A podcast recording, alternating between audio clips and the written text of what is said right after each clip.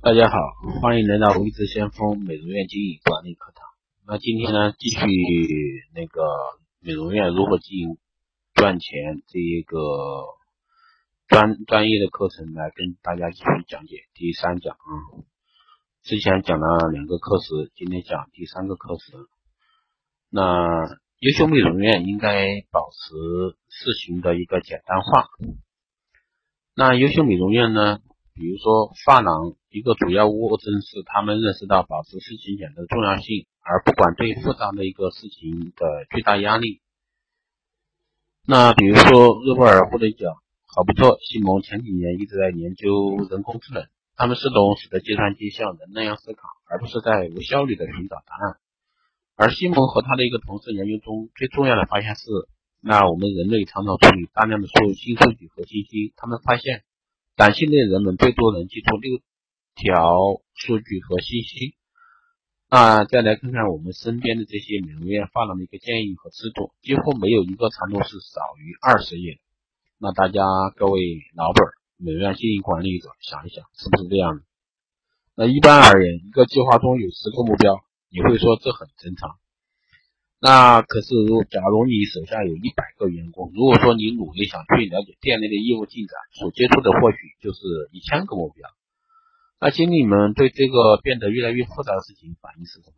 当开始这个数千个目标时，他们干什么？所有的目标只是他们必须处理的整个信息的一小部分。那他们又在干什么？那作为我们的老板们，知道吗？为减轻自己的一个负担，他们雇佣幕僚。对他们来说，幕僚或许可以事情变得简单，但是幕僚使得这一领域的人变得很悲惨。一旦幕僚开始行动，不管数目是多少，他就会产生信息需要管制、命令、政策报告，最后是调查表，询问你幕僚工作的怎样。短期记忆不能把所有这些都记住，即使是其中一小部分，那于是事情就会变得混乱起来。但是呢，事情经常是如此。比如说，优秀的美容院发廊似乎找到解决这个问题的方法。那一方面呢，尽量使美容院发廊精简，这样就没有太多的幕僚人员弄出太多令人困扰的一个事情。另一个很重要的方面就是，优秀的美容院发廊只关注少量重要的一个商业价值观，关心一些目标，关注少量的价值观，使得员工都知道什么是重要的。因而，可以减少大量的一个日常管理工作，集中在有能力的人上。那许多的优秀的美容院呢，发廊通过使用特别工作小组来消除特殊服务工作。那在这些企业中呢，比如说保洁公司，因其坚持一面便签作为书面交流的唯一方式而构成。那其他公司也差不差不了太多，他们忽略传统的一个规模经济，容忍企业内的一个工人重叠、生产线重复和员工所犯的一个错误。那这样他们就不去协调所有事情，考虑企业的规模。那这些事情是处理不过来的。那优秀的美容院发廊尽可能的去设法使事情简单化，特别是一些美容美发的一些大型连锁店。那在案例中，他们都忽略复杂的一个现实世界，在某种意义上呢，他们是过分简单化，而不是仅是使事情简单化。那接着下面来说呢，就是求新存异，美容院的发展根本。那一直以来呢，中国美容业市场的不规范，导致美容院的经营门槛低。管理缺乏力度，行业竞争处于无序状态，美容院经营尚未形成规模，加上从业人员素质参差不齐等诸多因素的汇集，造成了整个行业在售后中的信誉难以达到一定的高度。那持续经营难以维系，规模经营难以扩大，品牌难以深入人心，种种问题层出不穷。那表面上看呢，美容院行业的市场红红火火。各种美容博士、大师、专家、全球第一人、世界之最的头衔满天飞，比如说基因美容啊、生活美容啊、纳米美容啊等美誉繁多，食疗、初疗、水疗、热疗、养肤外疗等新名词、新方法层出不穷。我不知道各位美容院老板、美容院经营管理者，我说的这些对不对？这纷纷繁纷纷杂杂的良秀难分的美容院行业，令消费者眼花缭乱。可国内目前美容行业呢，不但爆出美容意外事件，那各类美容服务机构所使用和推广的美容技术五花八门，那其中单掺杂了一些一定数量的伪科学、伪劣技术服务，而且各机构、各店面均是自行其事、自创标准。比如说一次性按摩，有的需要几分钟，有的需要几十分钟。一种产品这个店是百元，另外一个店可以卖出一千元。那一些利益熏人的人呢，做出了损害消费者利益的违法乱纪行为，甚至达到美容的名目，同时涉及欺骗等活动。当然，这些都是少少部分情况啊。许多美容院在不具备和相关知识的情况下开展各种医疗美容项目，那这个就是太泛滥了。目前的一个市场上，以赚取比生活美容项目更高的一个利润，而且有相当多的地方相关部门并没有严格的对美容院的一个医疗美容项目进行审批和批准。那美容市场呢，依然处于混乱之中。那造成美容行业较为混乱的局面，一方面是没有统一规范管理制度和方式，另一方面呢，对美容院行业又有交叉和多重管理。啊，这其中呢，常常涉及工商、税务、货架、纪检、卫生、公安、特业、消防等部门，甚至有的街道办事处就可以直接对美容院执行监督管理和处罚，形成了叠床架窝、随意性较大的一个情况。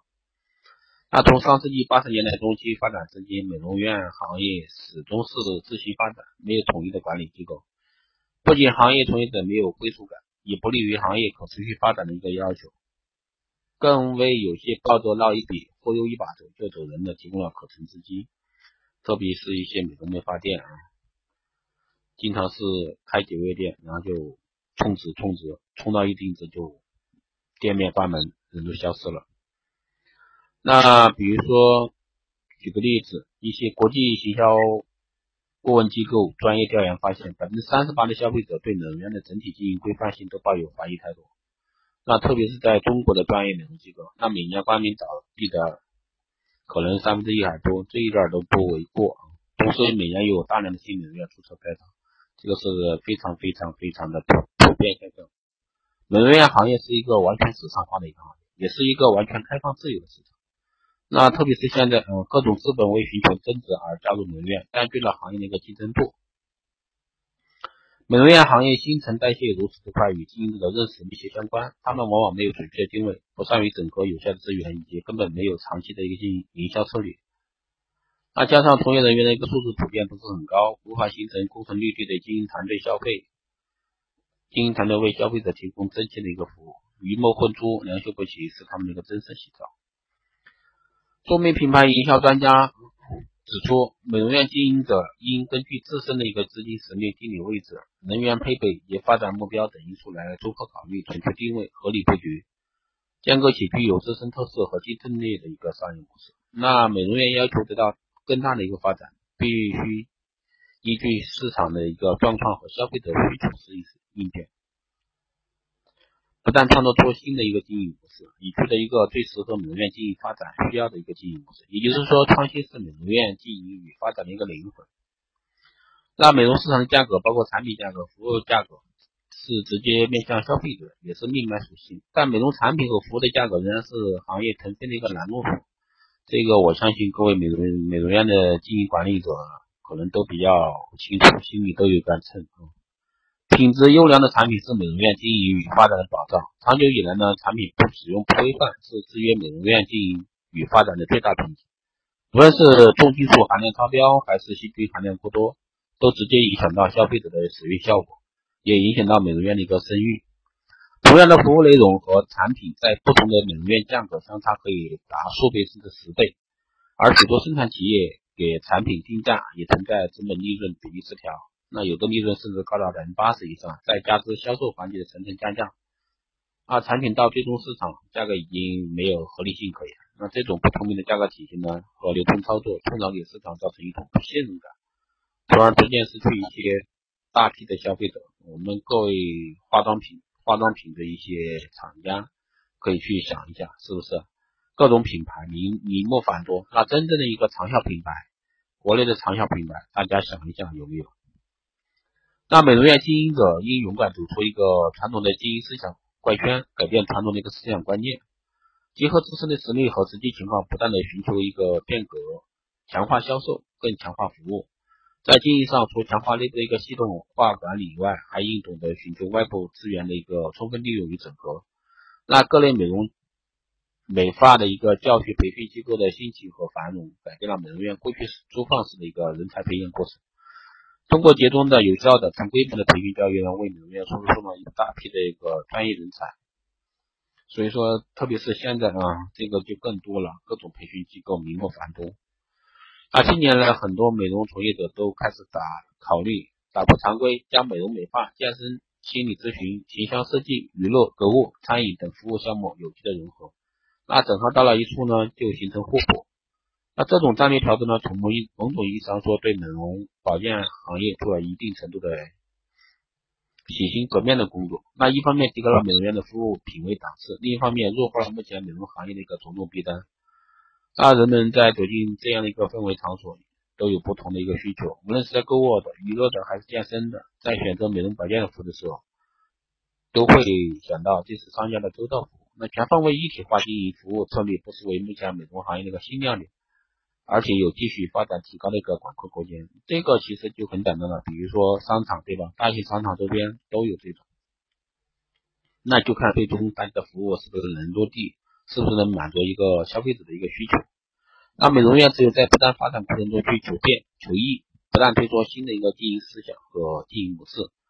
才能适应不变、不断变化的一个市场需求，你才能赢得市场的一个肯定。这也是目前广大美容院需要去抓住、抓住的一点经营模式的一个持久性。还有就是你的一个长效品牌，最终所有我们找到的一些契合点，都是为消费者提供一个很好的服务体验。服务体验做好了，才会有一个长久的一个品牌口碑效应。那这一期的美容院如何进行管理课堂呢？就到这里。今天讲的是第三节的一个课时，那后面呢，可能大概还有十七节的一个课时，因为讲的比较细啊，会是方方面面的一个讲解。也就是说，我们开一家美容院如何去赚钱，那你就会考虑到方方面面。所以说我这堂课的话，会讲的很专业、很细节，方方面面。可能有的人，哎，你的讲的没有用。有的人觉得，哎，这块有用，那块没用，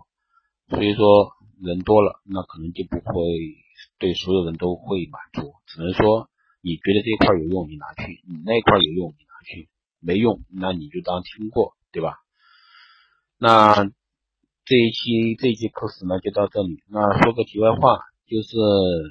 最近有很多咨询，怎么样才能入先锋会社群的？那入先锋会社群呢，有两个。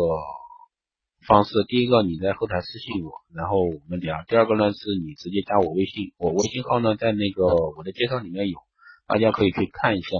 那加我的时候，请你备注你是喜马电台的一个听众，那我就知道了，这样节约大家的时间，沟通起来也会比较快一点。然后我们的会员的话，目前有两种方式，一种的话是基础会员，基础会员的话是以二零一七年自然年为一年，记住是自然年为一年，不管你是什么时候加入的。那我们都是以自然年为算一年。那自然年一年的话，主要是有两个社群，一个的话是关于光电医美这一块的美容人士的这块社群，另一块呢是手机号风水、面向美学这方面的一个社群。所以说大家可以去选择一下加入什么样的社群。那另外一种呢是 VIP 会员，VIP 会员的话我们会限制名额，我们会限制名额，然后去挑选一些能。学得到东西，确实能执行的人，然后加入我们的一个 VIP 会员。大家如果说感兴趣的话，也可以去分享到朋友圈，然后在后台私信我，也可以跟我联系。那还有呢，大家对我的录音感兴趣的话，那你觉得还行的话，你可以做一个打赏啊，谢谢大家的一个支持。只有你们的不断支持，我才能去做得更好。那好的，这一期的美容院经营管理课呢，就到这里，谢谢大家的收听。